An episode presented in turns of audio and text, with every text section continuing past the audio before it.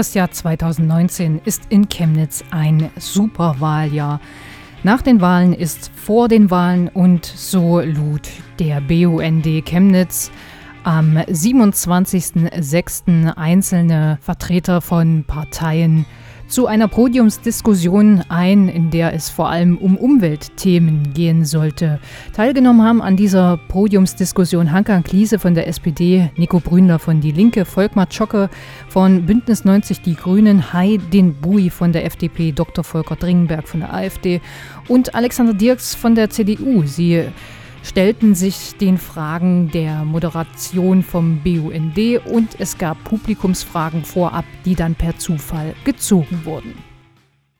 Ich starte mit der ersten Frage zum Thema Mobilität.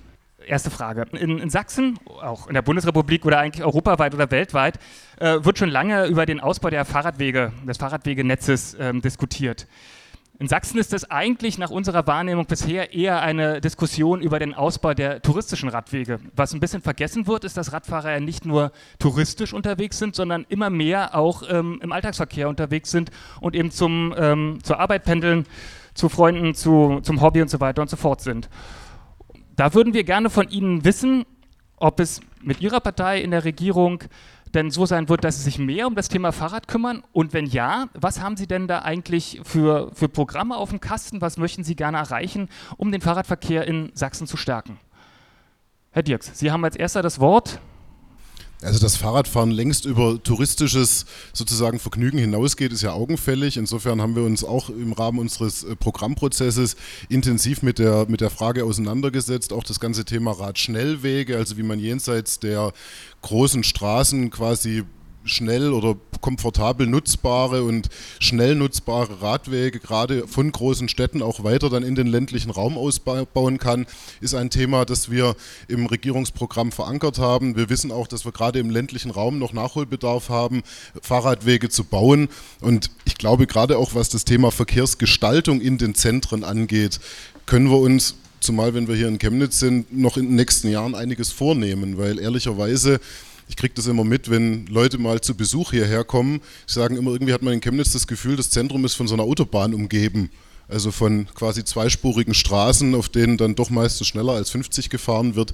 Nun bin ich selber, das gebe ich auch zu, passionierter Autofahrer, aber ich versuche mich doch immer auch mal in die Perspektive von anderen Verkehrsteilnehmern zu versetzen und glaube, dass es in vielen großen Städten eben nicht sonderlich angenehm ist und da ist Chemnitz, zumal wenn man das Stadtzentrum betrachtet, ein gutes Beispiel, da noch viel zu tun gibt und wir da durchaus auch über Verkehrsberuhigung im Sinne von möglicherweise nur noch Einfahrstreifen an der einen oder anderen Stelle und mehr Raum für Radfahrer nachdenken müssen. Chemnitz steht jetzt nicht explizit im Parteiprogramm, aber was ich ansonsten zu Radwegen gesagt habe, finden Sie so wieder. Sehr schön, vielen Dank. Bitte Sie dürfen.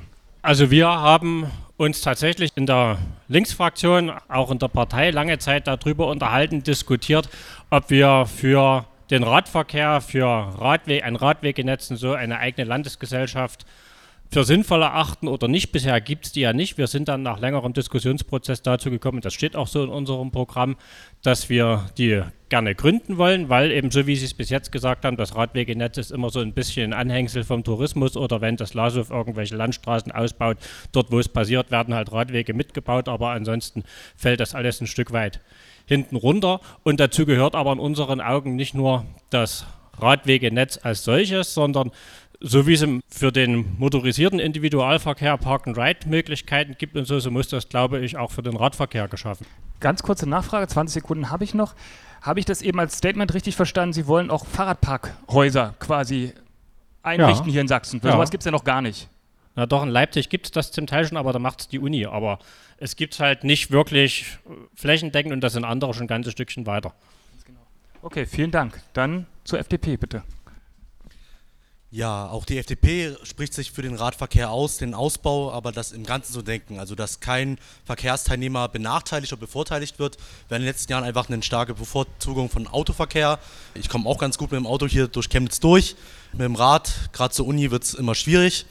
Vor allem sichere Radwege zu haben, wenn man zwischendurch halt einen, eine große Lücke hat. Solche äh, Lücken muss man definitiv schließen, aber das einfach einem Gesamtkonzept, dass Autoverkehr neben Radverkehr, Fußgängern und ÖPNV gleichwertig gedacht wird.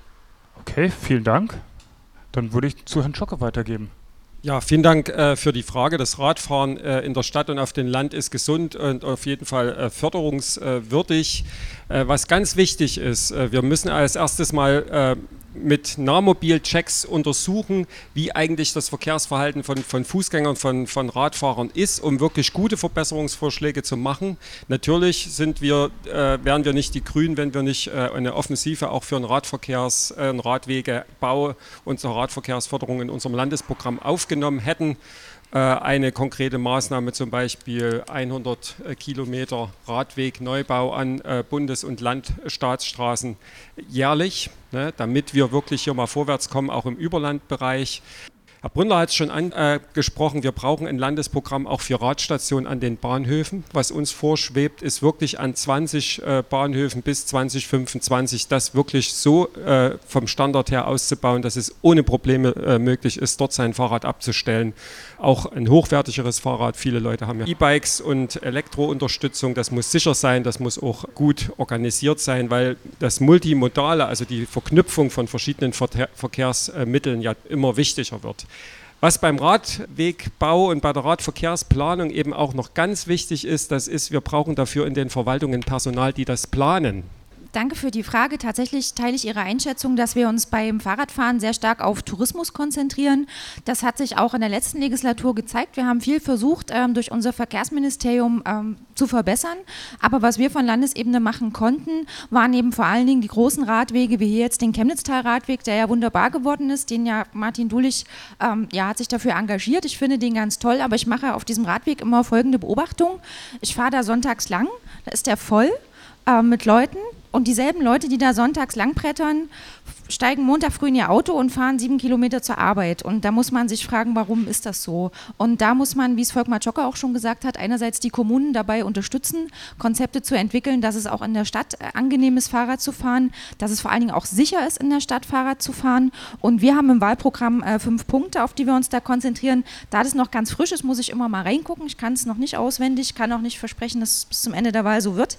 Ja, einmal die Sicherheit, dann die Verwaltung, also dass wir mehr Radfahrexperten in der Verwaltung Gestaltung brauchen, weil das teilweise ziemlich alte Denkweisen sind.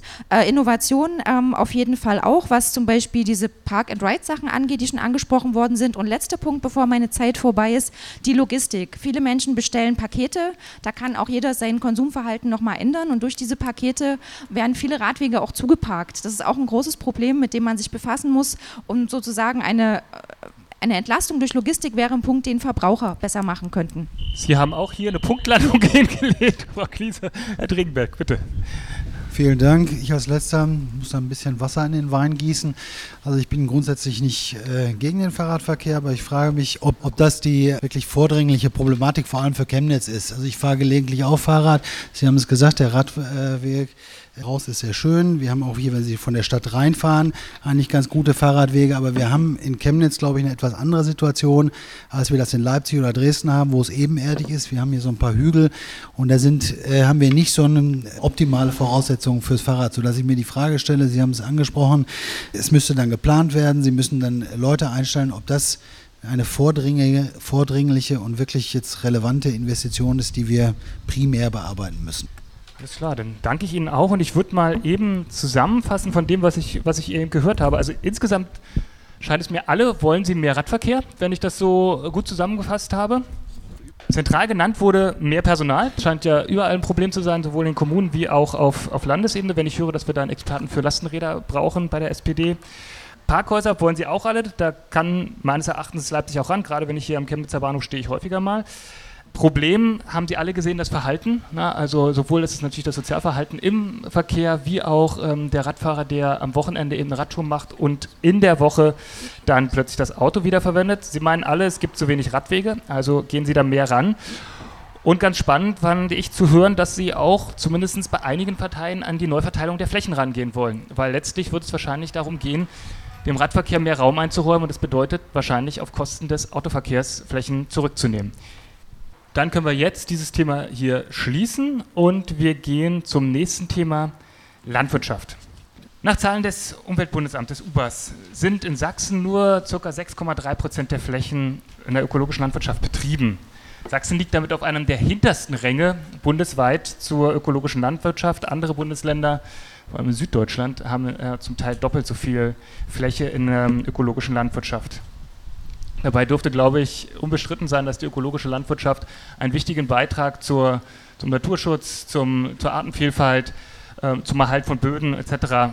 beiträgt und ja, dennoch nur 6,3 Prozent in Sachsen. Zum Vergleich ungefähr 60 Prozent der Agrarflächen in Sachsen sind von Erosion bedroht. Und auch da hilft die ökologische Landwirtschaft, so etwas einzudämmen. Gleichzeitig ist es außerdem so, dass die Nachfrage nach ökologisch produzierten Produkten ja zügig steigt. Also Sie werden das alle im Umfeld immer merken. Überall schießen die Biomärkte aus dem Boden, äh, auch die Bioketten inzwischen. Jetzt meine Frage, Inwiefern halten Sie denn eine hundertprozentige Umstellung auf den Biolandbau erstens für sinnvoll und zweitens überhaupt für möglich? Und wenn Sie das befürworten würden, welche Maßnahmen würden Sie denn dafür ergreifen wollen, dass es diese Umstellung auf den Biolandbau gibt? Herr Dringenberg. Ich denke, sagen wir, das muss man etwas ideologiefrei sehen. Sie können das, glaube ich, wenn Sie sagen 100 Prozent, Sie können die nicht zwingen. Äh, sich umzustellen. Wir haben eine andere Situation in Sachsen. Wir haben hier durch die ehemaligen LPGs, die dann übergegangen sind in Agrar GmbHs oder äh, Genossenschaften, eine ganz andere Situation wie im alpenländischen Raum, wo sie schon über Jahrhunderte Bergbauern haben. Das können Sie, glaube ich, nicht so ganz vergleichen. Auch wenn das erstrebenswert ist, dass man den ökologischen Anteil da erhöht, muss man natürlich trotzdem berücksichtigen, dass äh, sie im Zweifel nur mit konventioneller Landwirtschaft oder mit einem erheblichen Teil auch die Massen produzieren können, die sie brauchen, um die Bevölkerung äh, entsprechend zu versorgen. Ob das ausschließlich mit ökologischer Landwirtschaft geht, das sagen mir zum Beispiel meine Mandanten, die aus dem Bereich kommen, da machen die ein großes Fragezeichen hinter. Insofern würde ich für ein Miteinander plädieren und würde das einfach ideologiefrei sehen wollen. Diejenigen, die das machen wollen, sollen das gerne machen. Das kann man auch gerne unterstützen, aber man sollte das nicht gegen die konventionelle Landwirtschaft ausspielen. Also wir haben ähm, im Programm am Wochenende beschlossen, dass wir ökologischen Landbau zum Förderschwerpunkt machen. Ich sage auch ganz kritisch, dass wir uns die letzten Jahre da gegen das Landwirtschaftsministerium nicht durchgesetzt haben, was wir ja auch nicht geführt haben. Aber ähm, das war auch ein Punkt, mit dem ich sehr oft gehadert habe. Ähm, wir müssen auf alle Fälle ökologische Landwirtschaft stärken und wir müssen vor allen Dingen regionale Verwertungsketten stärken, was mir sehr, sehr wichtig wäre, um Massentierhaltung, um Tiertransporte auch einzudämmen. Also ich selbst bin tierschutzpolitische Sprecherin und für uns sind einfach, ähm, auch wenn es jetzt den Beschluss auf Bundesebene gab, solche Sachen wie Ferkelkastration, Kükenschreddern inakzeptabel und das steht auch bei uns im Programm drin, dass wir uns dagegen wenden wollen. Ein Punkt, den ich gerne noch ansprechen möchte, ist das Thema Glyphosat. Ähm, da gab es in der Legislatur mehrere Anträge, auch von den Grünen und haben sich auch einige Kommunen dazu schon entsprechend positioniert. Das haben wir auf Landesebene leider nicht geschafft. Ähm, ich würde mir wünschen, dass wir es schaffen, mittelfristig ähm, unser Saatgut so umzustellen, weil wir müssen ja dann die Böden umstellen, wir müssen auch das umstellen, was gesät wird, damit es entsprechend auch resistente Sorten sind, die ohne Glyphosat eben zurechtkommen, die stark genug sind, gegen Unkraut, gegen Ungeziefer anzukommen. Ne? Das ist mit den jetzigen Sorten auch gar nicht so einfach. Das heißt, wir müssten erstmal Schritt für Schritt unsere Böden umstellen, unser Saatgut umstellen und ich würde mir sehr wünschen, dass wir das uns sehr, sehr zügig vom Glyphosat verabschieden. Äh, zunächst möchte ich äh, voranstellen, dass Landwirtschaft zu betreiben in, im Einklang mit der Natur und auf der Grundlage auch der Regenerationsfähigkeit der Natur und im Einklang quasi mit der Biodiversität, das ist keine Ideologie, sondern das ist ja die Voraussetzung überhaupt, damit wir Menschen, die wir ja auch nur ein Teil eines äh, größeren äh, Systems sind, aus, aus Pflanzen, aus Tieren, aus Mikroorganismen überhaupt auf dem äh, Planeten äh, überleben können. Deswegen finde ich es schwierig, wenn wir hier äh, mit Ideologievorwürfen arbeiten, weil, wie gesagt, die Problematik, äh, wenn wir in Größenordnung auch Pestizide einsetzen, Ackergifte einsetzen, äh, Gentechnik einsetzen, wie das quasi auf die Artenvielfalt wirkt, auf die Biodiversität, das ist ja weitgehend untersucht und es ist auch ein Bewusstsein äh, der Menschen angekommen, dass wir da auch äh, Grenzen überschreiten und da auch zurückfinden müssen zu einem Landbau, zu Haltungsformen, zu Bodenbearbeitungsformen, die wirklich im Einklang sind mit der Natur. Das betrifft eben auch vor allem die Tierhaltung. neben der Förderung des Ökolandbaus sagen wir auch ganz klar, wir brauchen brauchen konsequent bodengebundene Tierhaltung, also dass eben nur so viele Tiere gehalten werden, wie auch von der eigenen Fläche ernährt werden können. Wir wollen äh, diese ganzen Techniken, diese ganzen Verfahren, die auch notwendig sind im Ökolandbau, äh, dadurch anreizen, äh, dass wir ein Kompetenzzentrum Ökolandbau in Sachsen einrichten, um Junglandwirtinnen und Junglandwirten auch hier unterstützend äh, mit Rat und Tat zur Seite zu stehen, hier eben auch im, in einem Bereich zu investieren und Erfahrungen zu sammeln, wo es ja auch gute wissenschaftliche Erkenntnisse gibt, wie man trotz dem zu hohen Erträgen kommt und von dem Land auch gut leben kann. Okay, wieder fast eine Punktlandung, genau. Was meint die FDP dazu? Also ob es 100% Ökolandbau ist, weiß ich nicht. Das würde ich klar tatsächlich den Markt entscheiden lassen. Wenn Biomärkte eine höhere Nachfrage generieren, natürlich muss man auch dann äh, das Angebot dafür schaffen. Wenn die Bauern merken, okay, ich kriege einen höheren Absatz durch Ökolandbau hin, dann stellen sie natürlich um. Wir müssen die Rahmenbedingungen schaffen, Wissenstransfer natürlich, Bauern unterstützen, die umstellen wollen mit Wissenstransfer. Äh, ich spreche mich auch klar für Gentechnik aus, dass man Mittel hat, auch äh, pestizidfrei zu Land, äh, Landwirtschaft äh, zu betreiben. Die Möglichkeit da ist natürlich immer unter der Beachtung, dass da halt keine negativen Effekte da sind, in die Forschung gehen. Natürlich gibt es auch äh, Bauern, äh, die da höchst innovativ arbeiten. 5G an jeder Milchkanne, das finde ich halt jetzt nicht lächerlich, sondern bestrebenswert, wenn man da einfach mit Sensoren, mit Drohnen genau äh, ähm, die Düngebelastung messen kann, die Bodenbeschaffenheit, die Aussaat und äh, dadurch halt mit der Natur besser in Einklang kommt mit Technologie. Da habe ich auch noch mal eine kurze Nachfrage. Also ich habe verstanden, es geht mehr um, um, Technologie in der Landwirtschaft. Das wird wahrscheinlich auch leichter in Großagrarbetrieben als beim kleinen Biobauern umzusetzen sein.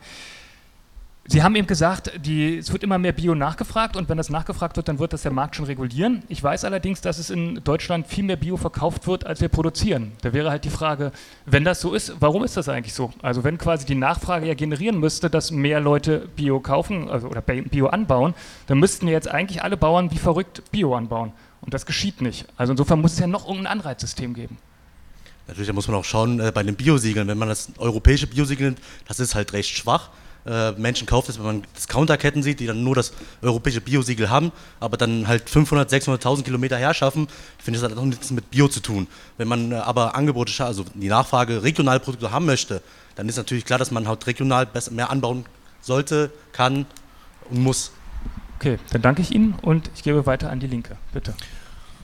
Ja, ich würde mir mehr Biolandbau wünschen. Allerdings bin ich auf der anderen Seite mir nicht so ganz sicher, ob tatsächlich, sagen wir, das Problem geklärt ist, wenn wir unsere Bioflächen hier in Sachsen verdoppeln oder so. Oder ob wir vielleicht eher darüber nachdenken sollen, ganz grundsätzlich an Standards in der Landwirtschaft zu arbeiten. Also es wurde zum Teil jetzt schon genannt, Tierhaltung, es wurde auch genannt Pestizide und so. Und da kommt es nach meinem Dafürhalten auch nicht darauf an, einfach irgendwie Glyphosat zu verbieten, weil es nützt nichts, wenn dann irgendwie das nächste Produkt auf dem Acker gekippt wird, sondern dass man da ganz, ganz grundsätzlich rangeht, dass man auch an kleinteiligere Flächen rangeht.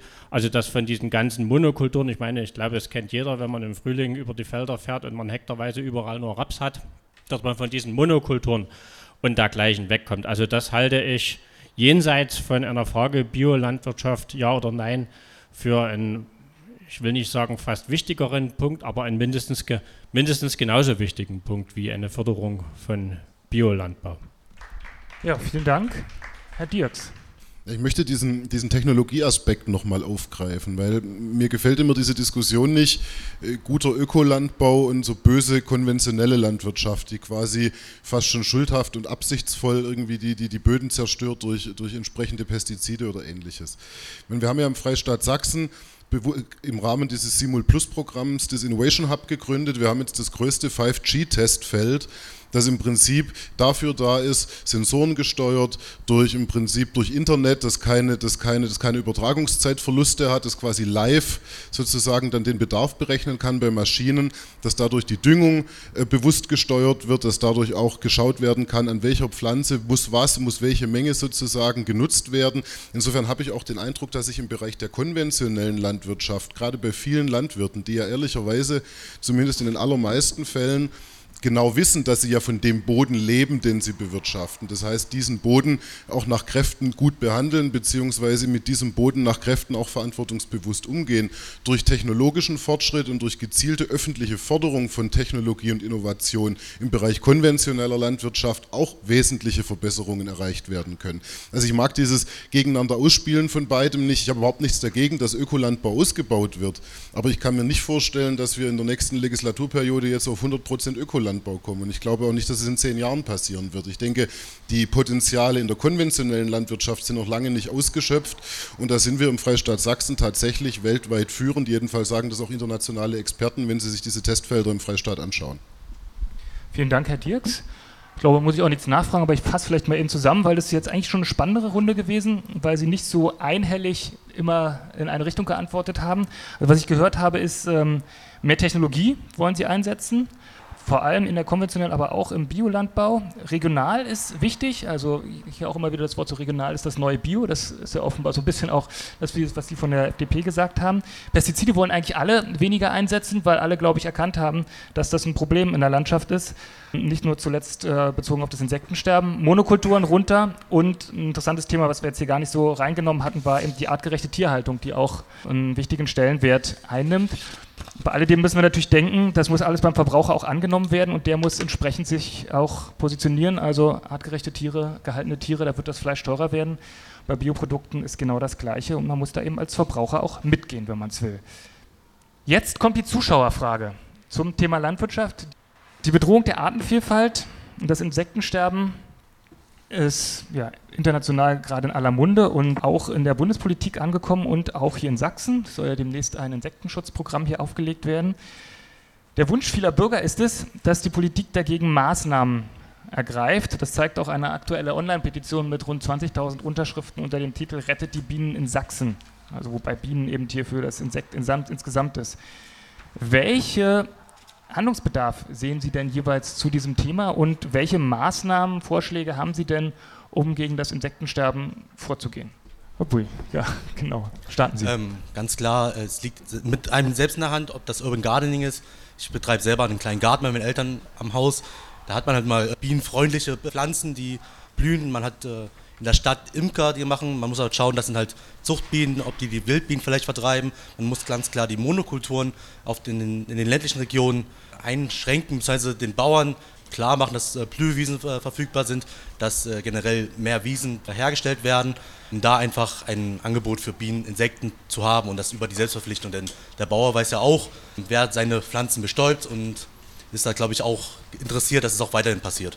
Vielleicht hier kurz als Einwurf, es gibt ja, gibt ja Förderprogramme, um Blühwiesen anzupflanzen. Wie kann man eigentlich noch mehr Anreiz schaffen für, für die Bauern, dass sie tatsächlich diese Blühstreifen umsetzen oder mehr als nur ein Blühstreifen, wie Sie eben sagen, so ein Blühfeld? Und dann wäre ja die Frage, muss das mehr kontrolliert werden, dass das dann tatsächlich so umgesetzt wird? Ja, natürlich. Wenn Gesetze, Verordnungen erlassen werden, müssen das kontrolliert werden. Wenn nicht kontrolliert wird, dann braucht man auch kein Gesetz erlassen.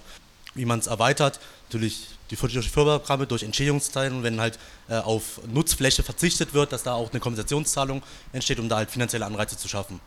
Was ich immer sehr spannend finde bei der Diskussion um die Insekten, dass man ganz schnell, auch wenn man mit Schülerinnen und Schülern darüber redet, äh, merkt, es geht hier um Tiere und Arten, aber vor allem geht es um uns Menschen. Denn es geht um unsere Lebensgrundlagen und äh, das Spannende ist, wie wir eigentlich auch äh, in, in, Zeiten, wo auch äh, sich das Klima wandelt, äh, unseren Lebensraum äh, gestalten. Und alles, was für den Artenschutz gut ist, was für die Insekten, für die Singvögel gut ist, ist letztendlich auch für uns Menschen gut. Also äh, wenn ich mir die Städte anschaue, wie die gerade bei solchen Temperaturen wie heute sich aufheizen ne? und wenn wir daran denken, wie das in Gebieten ist, in den, äh, in, in, im, im, Park, äh, dort wo Bäume sind, wo Hecken sind, wo Grünanlagen sind, wo also die nackten Betonflächen die Hitze nicht speichern, äh, dort sind dann eben auch Lebensräume für, für Tiere, für äh, Insekten, für Singvögel, es sind ja immer Kreisläufe. Das ist letztendlich für uns Stadtmenschen auch sehr wichtig und auch sehr gut. Und deswegen gibt es ja auch zunehmend Menschen, die äh, in der Stadt äh, anfangen, ihr Umfeld äh, zu begrünen. Wir kommen zum Thema Klimaschutz und Energiewende. Wissen Sie alle, die Kohlekommission hat Anfang des Jahres beschlossen, dass es bis 2038 den Kohleausstieg in Deutschland geben soll. Und dazu beschlossen, dass es einen Strukturwandel geben soll in den Braunkohleregionen in erster Linie. Wir haben ja zwei hier in Sachsen, das Mitteldeutsche Revier und die Lausitz. Und meine Frage wäre jetzt nur eine teilweise Öko-Naturschutzfrage, sondern mich würde eigentlich interessieren, welche Ideen haben denn Ihre jeweilige Partei für den Strukturwandel in den Regionen? Und zwar in drei Bereichen gesehen. Also es wird ja immer das Thema Arbeitsplätze sehr weit oben angehangen. Ja, dabei sind es gar nicht so viele Arbeitsplätze, um die es geht, aber dennoch ist das immer so ganz stark in den Medien und in den Gesprächen drin. Es sind ungefähr 8000, wenn ich mich recht entsinne, mit, äh, mit den abhängigen Arbeitsplätzen. Und dann die zweite Frage, kann denn die Lausitz sowas wie eine Energieregion bleiben? Oder ist es quasi mit, heißt das irgendwie, wir steigen aus der Braunkohle da aus und die fallen zurück in die Steinzeit und ähm, keine Ahnung, müssen sich ihren Strom selber machen oder irgendwie ihr Feuerchen in der Ecke ähm, anzünden. Und das Dritte ist aber, was mich auch interessiert, ich habe die ganzen Vorschläge gesehen, die eingereicht wurden zum Strukturwandel in der Region und da sind ganz viele Vorschläge drin, die ich als CO2-intensiv bezeichnen würde. Also man, man schaltet das Braunkohlekraftwerk ab, was CO2 emittiert und dafür baut man breite Straßen, auf denen viele Autos fahren sollen. Und ich frage mich, ob das zielführend ist, quasi das eine CO2 abzuschalten und das andere zuzuschalten. Herr Dierks, Sie dürfen als Erster. Also zunächst mal habe ich es für sehr vernünftig gehalten, dass man für diesen Strukturwandel einen vergleichsweise langen Zeitraum gewählt hat, weil wir reden eben gerade wenn wir über das Lausitzer Revier sprechen, im Mitteldeutschen vielleicht mit Abstrichen, über Regionen, bei denen man davon ausgehen kann, dass beim kurzfristigen Wegfall dieser Arbeitsplätze keine adäquaten quasi Nachfolgearbeitsplätze geschaffen worden wären oder vorhanden wären. Nun gibt es Industrielle hier in der Region, die sagen, ja, wäre ja nicht schlimm, wir würden die Fachkräfte gerne nehmen, aber das hat natürlich auch irgendwo eine, eine, soziale Komponente in der jeweiligen Region, wenn dann dort diese Arbeitsplätze wegfallen und keine Alternativen da sind. Zunächst mal wird es, glaube ich, sehr stark um die Frage der Ausbau des Infrastruktur, der Infrastruktur gehen. Da geht es ja auch um Elektrifizierung von Bahnstrecken. Da geht es aber vor allen Dingen auch um die Ansiedlung von, von Innovation, Technologie, von Forschung, damit eben aus diesen, aus diesen Clustern heraus dann auch neue Zweige von, von Industrie, von Wirtschaft entstehen können. Das müssen natürlich nicht zwingend CO2-intensive Wirtschaftszweige sein. Ich hatte in letzter Zeit interessante Gespräche mit, mit Leuten, die gesagt haben, man könnte dort neuartige Windenergieanlagen errichten. Es gibt auch äh, gute Ideen im Bereich von, von Solartechnologie der zweiten Generation, die dort möglicherweise realisierbar ist. Auch gute Ideen, die hier an der TU Chemnitz in dem Bereich ähm, entwickelt werden. Ich glaube, wichtig ist, dass man da eine große Offenheit mitbringt und dass man es eben auch im Dialog mit den Leuten dort macht, weil ich weiß, gerade Windenergie ist irgendwie so ein Reizthema. Ich persönlich verstehe es ehrlicherweise nicht. Da stehe ich ein Stück weit auch im Gegensatz zu meiner eigenen Partei. Damit ist persönlich kein großes Problem.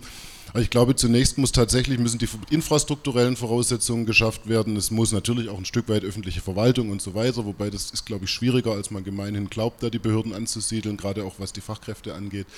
Und dann muss es wirklich darum gehen, aus den, aus den Forschungsergebnissen dort, aus den Technologien, die dort erforscht werden, möglicherweise gerade auch im Bereich der Energiegewinnung dort neue Wege zu gehen.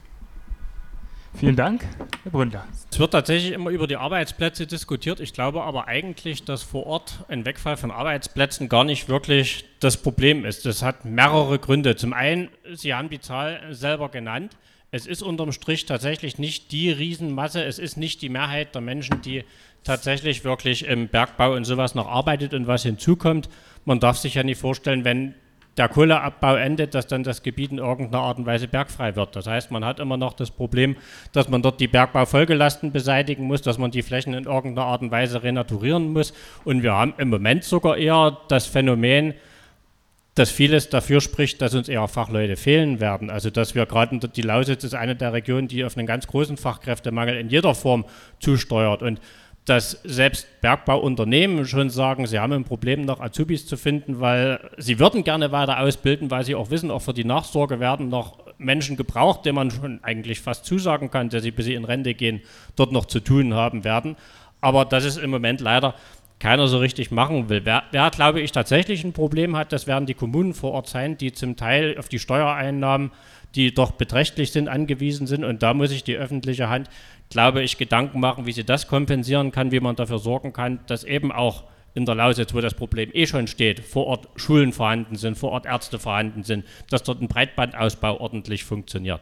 Und ich glaube auch, man, ein Strukturwandel kann in der Praxis nicht heißen, dass dort irgendwelche neuen Großinvestitionen hingekloppt werden. Also das wird von der Struktur her alles in allem nicht funktionieren. Es kommt, glaube ich, eher darauf an, wirklich Initiativen von unten zu stärken. Herr Buch von der FDP.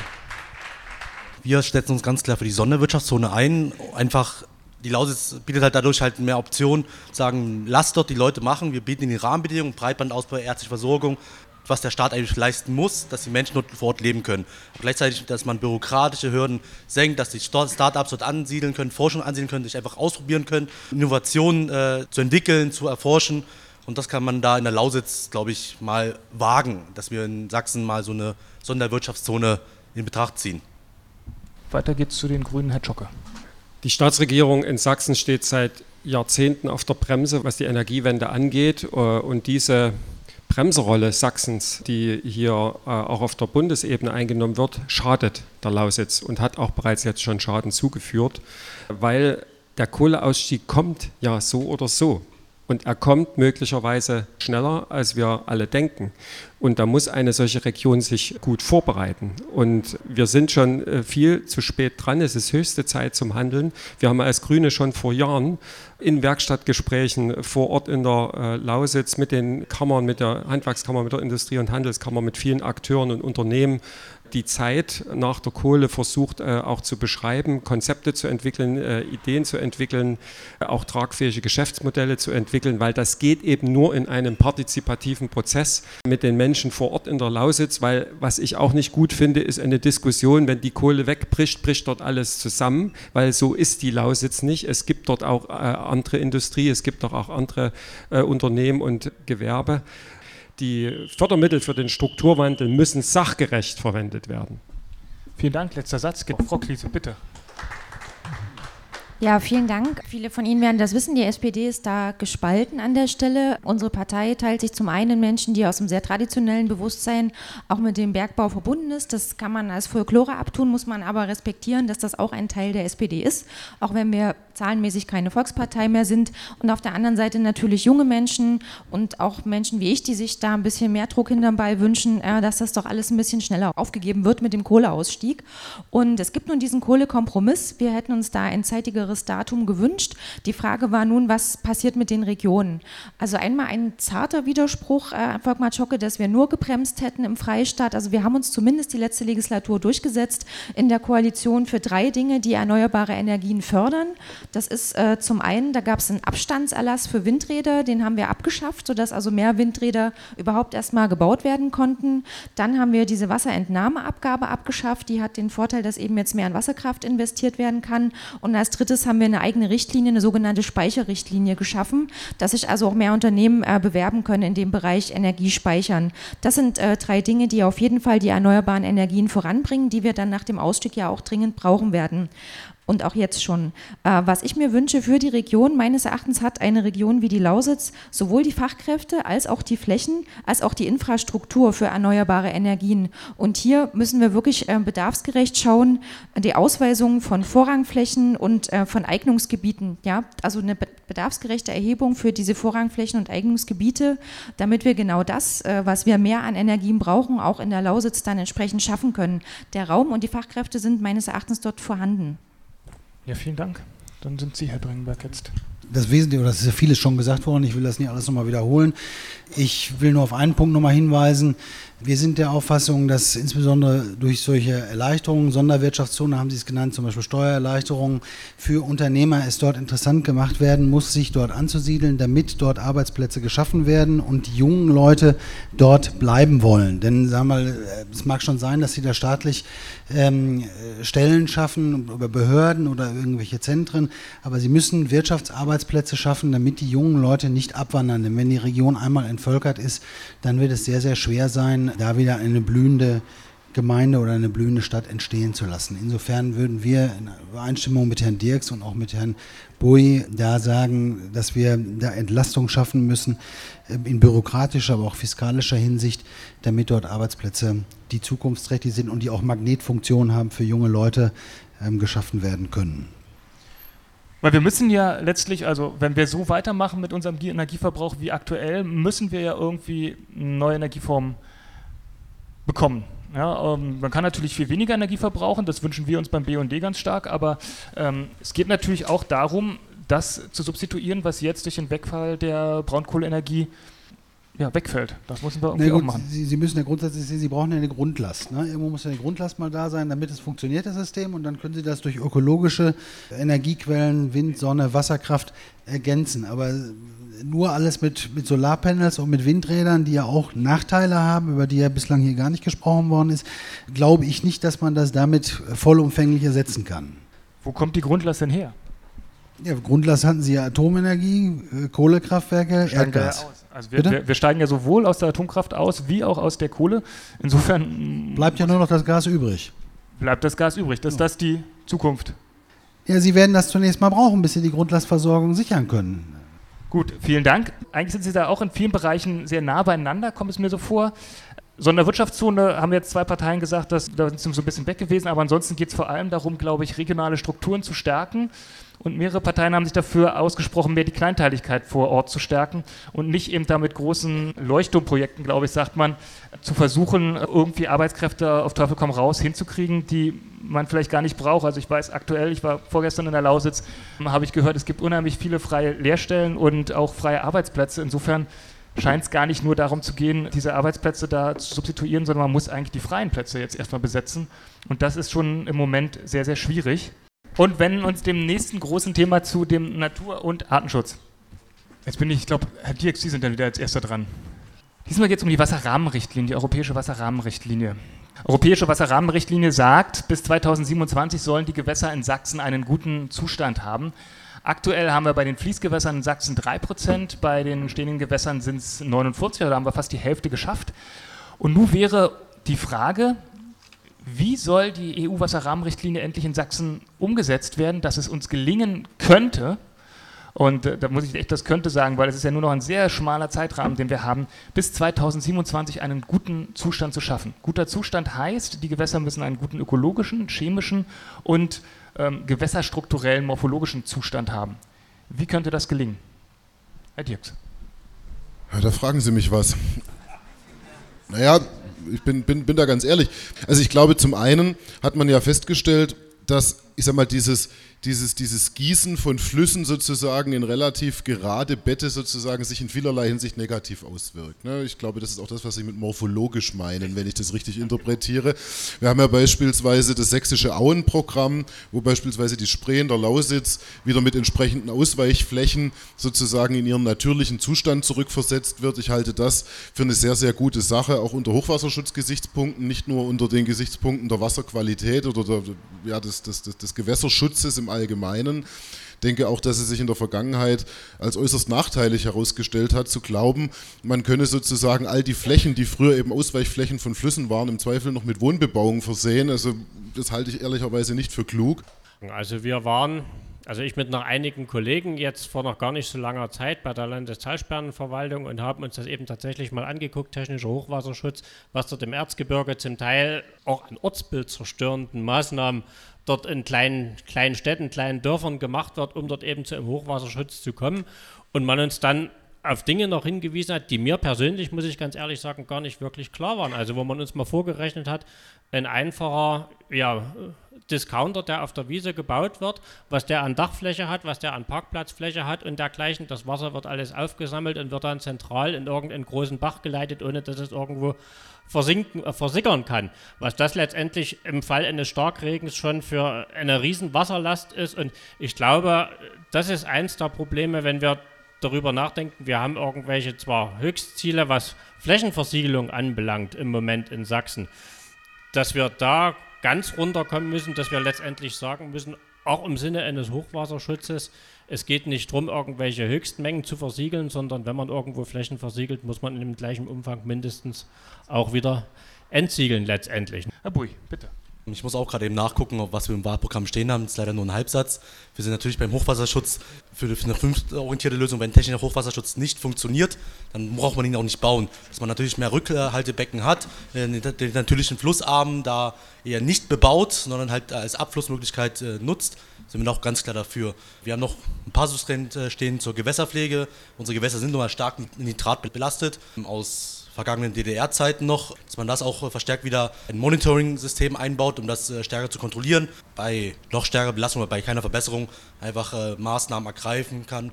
Ich knüpfe da mal gleich an Herrn Greve an. Wir haben ja in Sachsen eine sehr hohe Trinkwasserqualität. Wir können das Wasser aus der Leitung trinken. Das ist ein großes Glück und wir können da wirklich sehr froh sein, in so einer Region leben zu dürfen, wo das noch möglich ist. Fakt ist aber eins, wir haben einige Wasserversorger in Sachsen, die immer höhere Aufwendungen haben bei der Reinigung. Also gerade in den Gebieten mit äh, hoher Tierhaltungsdichte, wo es quasi auch starke Nitrateinträge äh, gibt, die nicht aus der DDR stammen, sondern wirklich neu und zusätzlich dazukommen, steigen die Aufwendungen bei, der Was bei den Wasserwerken enorm. Das führt unter Umständen eben auch dazu, dass in solchen Gebieten die Trinkwasserpreise steigen. Deswegen ganz klar, wenn wir über die EU-Wasserrahmenrichtlinie reden, müssen wir eben auch wieder über umweltverträgliche Landwirtschaft reden. Vielen Dank. Frau Kliese, bitte sehr. Ja, also Grundwasserschutz ist ja auch mit ganz maßgeblich Verbraucherinnenschutz. Ähm, insofern, dass die Verbraucher erstmal, was die Preise angeht, natürlich nicht überfordert werden dürfen, aber auch was die Sauberkeit angeht und den gesundheitlichen Schutz. Und da gibt es äh, mehrere Punkte, die Verbraucherinnen selber beeinflussen können, ähm, was chemische Reinigungsmittel zum Beispiel angeht, äh, was Mikroplastikpartikel angeht im Grundwasser. Es gibt aber auch Dinge, die wir politisch lösen müssen. Und da sind wir wieder bei dem vorhin schon angesprochenen Thema Pestizide. Umstellung des Saatguts ist für mich ein ganz wichtiger Punkt. Herr Dringberg. Ich mache es auch kurz an dieser Stelle. Also in der Tat äh, haben wir, äh, brauche ich gar nicht nachgucken, zu dem Problem nichts im Parteiprogramm stehen. Ich will nur mal den Punkt ganz kurz ansprechen, den Sie gesagt haben, gerade bei den Wasserkraftwerken, das weiß ich aus eigener Anschauung. Sie haben natürlich äh, recht, der technische Hochwasserschutz sollte, sagen wir, dem ökologischen nachrangig sein. Aber Sie haben natürlich auch Gewässer, gerade in Erzgebirgsregionen oder im Gebirge, wo Sie das nicht so ohne weiteres machen können, weil einfach der Platz nicht da ist. Hier vorne können Sie äh, die Chemnitz durchaus etwas großzügiger gestalten, da können Sie es machen, aber im Gebirge ist das eben technisch schwer anders möglich, einfach aufgrund der Gegebenheiten. Dann würde ich jetzt einfach, obwohl die zehn Minuten noch nicht abgelaufen sind, zur letzten Frage kommen. Zumindest von der, die, die ich hier vorliegen habe. Und zwar möchte ich Ihnen gerne eine, äh, eine Frage zum Plastik stellen. Also Plastik- und Müllabfallbeseitigung ist ja im, aktuell in aller Munde. Wir haben als BUND gerade zusammen mit der Heinrich-Böll-Stiftung den Plastikatlas herausgegeben. Der müsste eigentlich da vorne auch liegen, für diejenigen, die ihn sich mitnehmen wollen, mal durchlesen wollen gehört Plastik auch zu den Themen, wenn man also über CO2-Einsparung spricht. Plastik kommt eben aus äh, kohlenstoffhaltigen Verbindungen. Bei der Verbrennung oder Entsorgung, wie auch immer, wird wieder CO2 freigesetzt. Ist also auf jeden Fall auch ein, ein Klimaproblem. Und da ist es natürlich ein Problem, wie gehen wir generell damit rum? Deponieren wir das oder bringen wir es in die Wiederverwertung? Da liegt die Quote insgesamt bei ungefähr 15 Prozent in Deutschland. Und wir haben mit weiteren Problemen jetzt seit einigen Jahren, also haben wir wahrscheinlich schon länger zu kämpfen, aber wir kennen sie jetzt erst seit einigen Jahren. Das Thema Mikroplastik wird eben überall in den Gewässern, im Boden äh, und inzwischen eben auch in menschlichen Körpern nachgewiesen. Und unsere Frage wäre, können Sie da sich vorstellen, auf, auf sächsischer Ebene einzuwirken, dass zum einen die Recyclingrate erhöht wird und dass man möglicherweise auf andere Verpackungsmittel irgendwie kommt oder auf weniger Verpackung generell, um dieses Thema Plastik einzudämmen? Herr Dringberg, Sie würfen als Erster. Ja, da bin ich voll dafür. Also ich bin, äh, sagen wir mal, vielleicht wundert das den einen oder anderen, aber bei dem Plastik bin ich auch der Meinung, insbesondere bei dem Mikro Mikroplastik, dass man da ernsthaft prüfen muss, ob man das weitestgehend vermeiden kann, weil das wirklich schädlich ist und in die ganze Nahrungskette geht. Und insoweit ähm, auch dann bei uns dann wieder gefunden wird. Und da bin ich schon der Meinung, dass man das nach entsprechender Prüfung angehen muss, weil ich das auch für ein Problem erachte. Ja, also es gab ja vor einigen Jahren mal die ähm, auch teilweise belächelte Entscheidung mit dem Dosenpfand, was aber meines Erachtens durchaus dazu geführt hat, dass heutzutage viel weniger äh, Produkte in der Art äh, gekauft und dadurch auch angeboten werden wir haben ja auch nach wie vor, wie man auch hier sieht, viele Plastikflaschen in Verwendung. Ähm, das hat natürlich für den Verbraucher viele Vorteile. Es ist leichter, man kann es besser transportieren. Nichtsdestotrotz äh, wäre mein Wunsch schon, dass wir uns deutlich mehr ähm, das Prä eben auf die Glasflasche legen. Einmal in dem, was wir politisch vorleben. Bei uns im Landtag wird auch viel Wasser verbraucht, äh, dass das entsprechend dann auch, was bestellt wird, eben Glaskästen sind. Das ist bei uns Gott sei Dank so in der Fraktion. Und äh, ja, andererseits eben wäre natürlich auch eine Möglichkeit, Möglichkeit nochmal eine weitere Pfanderhöhung, was ja dann eine, bundespolitische Frage allerdings wäre, um das noch unattraktiver zu machen. Für mich persönlich ist Kauf von Glasflaschen ein Schluss aus Fridays for Future. Also ich finde die Bewegung sehr sympathisch. Ich gehe aber selber nicht zu den Demos, weil ich äh, denke, dass ich Politikerin bin und was anderes machen sollte, aber ich habe mir schon überlegt, dass ich damit verbunden mehr auch in meinem privaten Haushalt auch einiges ändern möchte und äh, das waren eben für, für uns also zu Hause die Glasflaschen, die wir jetzt nur noch kaufen und keine anderen mehr. Ja, was wichtig ist aus meiner Sicht, ist, dass wir den Fokus ein bisschen weiter fassen und nicht nur über Plastik reden, sondern über die Frage, wie wir natürliche und auch technische Stoffe, die wir nutzen, die wir auch nutzen müssen, weil wir haben äh, ja, Konsumverhalten, wir haben technologische Verfahren und natürlich haben wir einen Stoffdurchsatz. Und das Ziel muss doch sein, dass wir es schaffen, die natürlichen Stoffe zu 100 Prozent im Kreis zu drehen, über Kompostierung, äh, über Rückführung auch in natürliche Kreisläufe und die technischen Stoffe, die wir verwenden, eben zum Beispiel auch in unseren äh, digitalen Geräten, auch in geschlossenen Kreisläufen zurückzuführen und wieder zu verwenden. Das muss das Ziel sein. Das ist ein Langfristziel. Und ich glaube, um das auf Landesebene runtergebrochen auch umzusetzen, brauchen wir mal sowas wie eine Landesstrategie Zero Waste, wie wir es wirklich schaffen, auch gemeinsam mit den Kommunen, überhaupt diese großen Mengen, die immer noch in die Müllverbrennungsanlagen gehen, beziehungsweise auch auf den Sondermülldeponien in Sachsen deponiert werden, zurückzudrängen. Das ist der entscheidende Punkt. Wir brauchen da letztendlich auch ganz viele kreative Energie, weil es gibt ja für viele Stoffe und Substanzen gerade im Verpackungsbereich Dinge, die äh, alternativ funktionieren, die sich zum Beispiel auch äh, kompostieren lassen. Die spannende Szene, die es im Sachsen gibt, zum Beispiel im Bereich von Cradle-to-Cradle-Initiativen oder von Initiativen, die unverpackt Produkte verkaufen. Das sind alles spannende Ansätze, über die wir nachdenken können, wo wir auch zum Doppelhaushalt im äh, letzten Plenum, wo es um äh, den Doppelhaushalt ging, ein Förderprogramm für solche Initiativen, Startups und Projekte gefördert haben, um quasi aus diesem enormen Stoffverbrauch und Ressourcenverbrauch herauszukommen und die Stoffe, die wir nutzen, auch wirklich zu 100 Prozent im Kreis zu drehen. Ja, vielen Dank, Herr Bui. Ja, also ganz, ganz klar, wir müssen Plastik reduzieren. Ich komme aus einer Einzelhandelsfamilie, klassischen vietnamesen Einzelhandel. Wir haben halt ganz viele Plastiktüten gehabt oder haben sie noch, aber ich kann das äh, klar sagen aus persönlicher Erfahrung, unsere Kunden äh, wollen diese Tüten nicht mehr. Wir bieten, haben die immer kostenlos angeboten, das wurde gewünscht, haben das ja nicht einfach so gemacht, weil wir lustig sind, Plastik zu produzieren.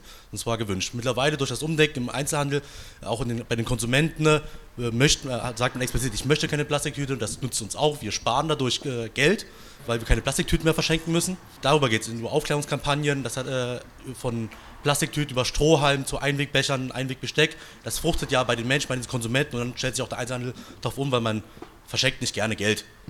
Ähm, darüber hinaus müssen wir auch ganz klar sagen, Technologieförderung. In Dresden haben wir jetzt dieses äh, Unternehmen, was äh, Plastik aus, Meer, äh, aus, dem Meer fischt und das wiederverwendet dann in Brennstoff umwandelt. Höchst interessant, wollte ich auch nochmal interessieren, wie das chemisch fun funktioniert, aber dass man sowas halt auch fördert, wie man Plastik vermeidet, aber auch wiederverwertet und das können wir in Sachsen, in Sachsen durch halt und junge Unternehmen, Startups fördern.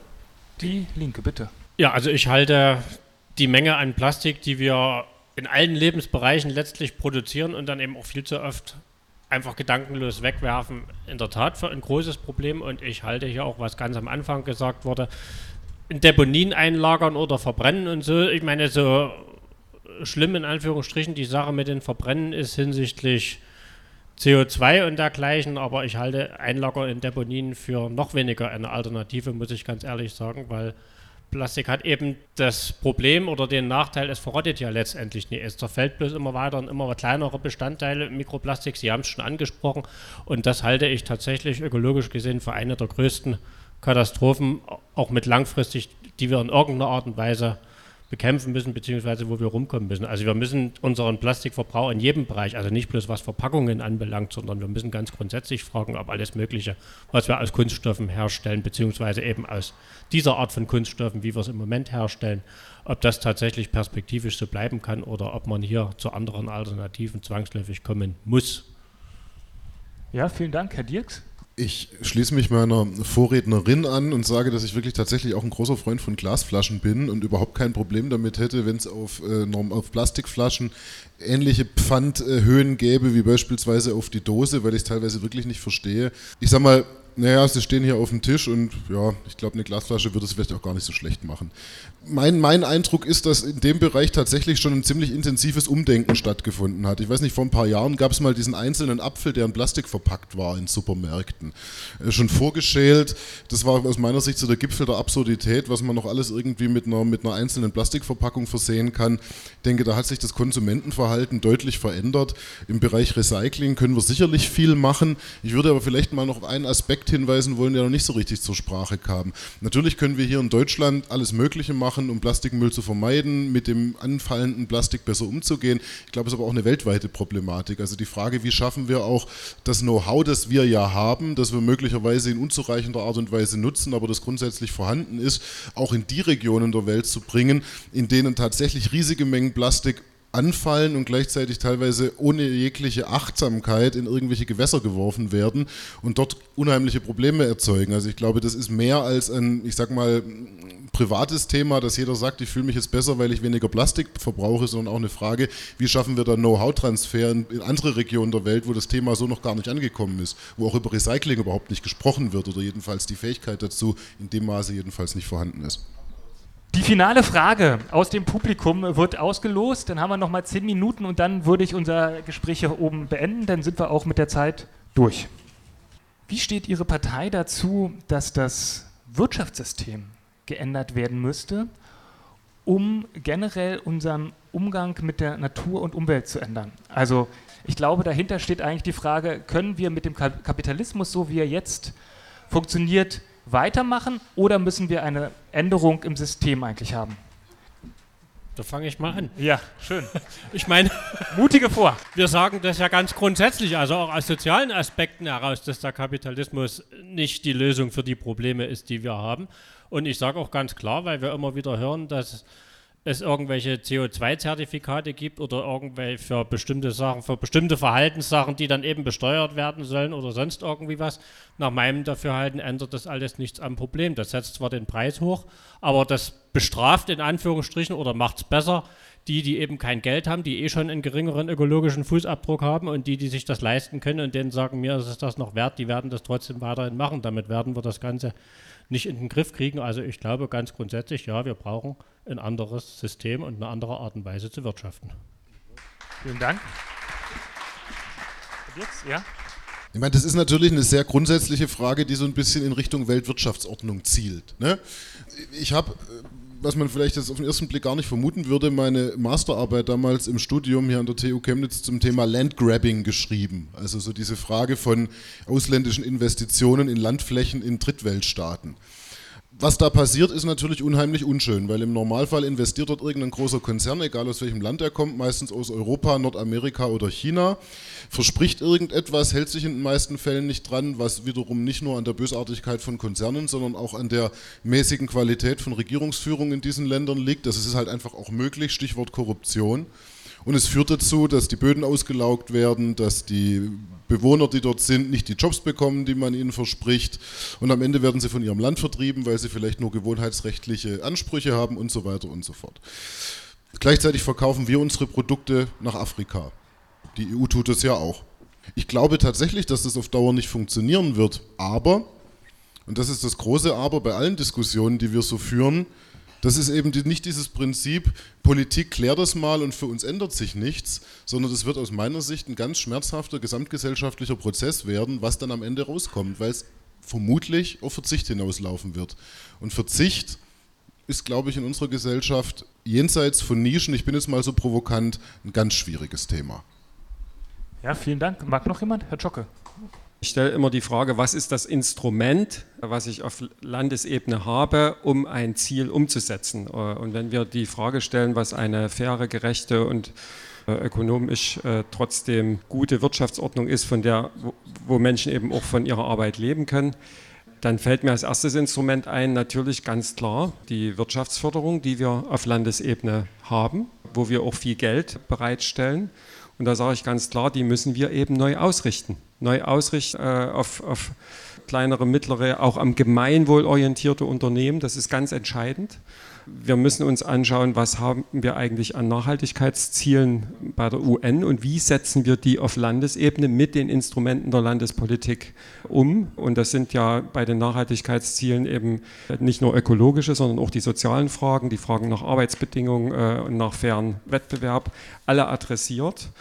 Und ein ganz großes Instrument ist natürlich auch die Fragen, wie wir äh, Produkte beschaffen als öffentliche Auftraggeber. Also die öffentliche Hand auf der kommunalen Ebene, auf der Landesebene beschafft ja in Größenordnungen auch äh, auf dem europäischen Markt Produkte. Und da müssen wir uns halt unsere Vergabegesetze anschauen, äh, inwiefern wir auch ökologische und soziale Kriterien dort wirklich verbindlich durchsetzen, um einen Beitrag dazu zu leisten, dass das Produzieren eben äh, von Produkten äh, weltweit eben auch fairer und gerechter wird. Und da geht es auch um internationale Handelspolitik. Da geht es um die Frage der Handelsabkommen, da geht es um die Frage, wie wir uns als Deutschland, als Europa in diesen Auseinandersetzungen verhalten äh, und diese ganzen Fragen, wo es um den Schutz von Arbeitnehmerinnen und Nehmern geht, um Gesundheitsfragen, um, um die Fragen auch der Daseinsvorsorge, dass wir eben bei den Verhandlungen die hohen Standards setzen und nicht so verhandeln, dass immer die niedrigen Standards am Ende gewinnen.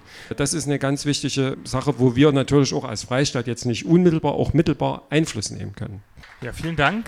Mag noch jemand? Ja, offenbar. Ja, Frau Kliese. Ja, also das ist eine Frage, die sich tatsächlich äh, beim Thema Nachhaltigkeit, Klimaschutz, Umweltschutz oft stellt, weil ja ganz viele Dinge, was Umweltverschmutzung angeht, einfach ein, Auswuchs von ungezügeltem Konsum sind oder es gibt inzwischen ganz, ganz viele Perversionen auch von Konsum, gerade wenn wir jetzt das Beispiel hatten, dass große Konzerne gar keine Retouren mehr nehmen oder die nur noch vernichten, weil es eigentlich gar keinen Wert mehr für sie hat, diese Produkte. Also das ist nicht meine Vorstellung von wertschöpfender Arbeit, dass man irgendwelche billigen Schrottprodukte produziert. Ähm, das ähm, ist für, kann für niemanden eigentlich die, die Lösung sein. Wenn das Thema Sozialismus aufkommt, ähm, ist das für einige in meiner Partei auch schön, für andere ist es schwierig, äh, vor allen Dingen für diejenigen, die damit sofort eine Assoziation zur DDR-Zeit haben, wo ja das nun gerade kein Ruhmesblatt ist in Hinsicht Umweltschutz, das muss man ganz klar sagen. Und deswegen müssen wir meines Erachtens gar nicht so viel über Sozialismus oder was war früher Sozialismus äh, sprechen, sondern tatsächlich über einen fairen Handel und äh, über, wir müssen über Entwicklungshilfe reden. Ich finde es ungeheuerlich, dass zum Beispiel, das hat auch die SPD leider mitverantwortet, auf Bundesebene in den Jahren, in denen die Flüchtlingsströme am stärksten waren, die Entwicklungshilfe am meisten gekürzt worden ist. Ne? Das ist eine absolute Schieflage. Und das sind meines Erachtens Erachtens, ungeachtet der großen übergeordneten gesellschaftlichen Frage, Bereiche, Entwicklungshilfe, äh, fairer Handel, wo wir viel, viel mehr tun können, ohne dass es gleich einer großen Revolution bedarf. Ich glaube aber eben auch nicht, ähm, wie es zwei Leute, glaube ich, hier oben meinen, dass das alles der Markt regelt. Ich glaube schon, dass wir auch Anreize schaffen müssen. Ja, vielen Dank. Ringberg, Sie noch. Herr Brünnler, genau. Ich würde Ihnen jetzt quasi das Schlusswort einräumen. Vieles, was Sie beschrieben haben, sind tatsächlich eben die nahezu zwingenden Auswirkungen eines kapitalistischen Wirtschaftssystems, wo es, und das sagt ja auch der Name, und darum geht es im Kern, einfach um die Akkumulation von Kapital geht.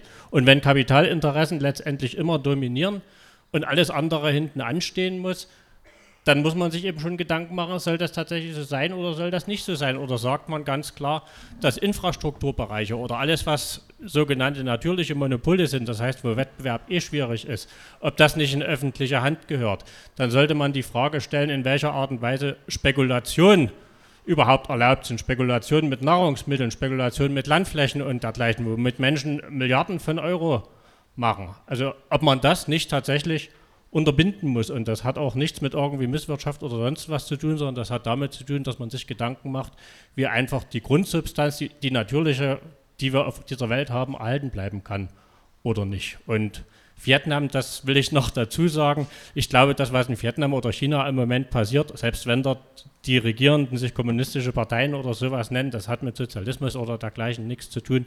Das ist Raubtierkapitalismus, so wie wir ihn hier in Weimarer Republik Zeiten hatten. Ich würde tatsächlich dem Herrn Brünnler das Schlusswort lassen. Ich möchte mich bei Ihnen allen bedanken, dass Sie hier zugehört haben. Ich hoffe, es hat Sie ein wenig weiter informiert darüber, welche Partei Sie bei der nächsten Wahl wählen sollten. Wir wollen nämlich, dass Sie auf jeden Fall alle wählen gehen. Wir machen dazu eine kleine Kampagne. Geht wählen und wählt bitte ökologisch. Das wäre uns ganz wichtig. Ihnen Sechsen danke ich, dass Sie da waren. Das war sehr informativ. Vielen Dank.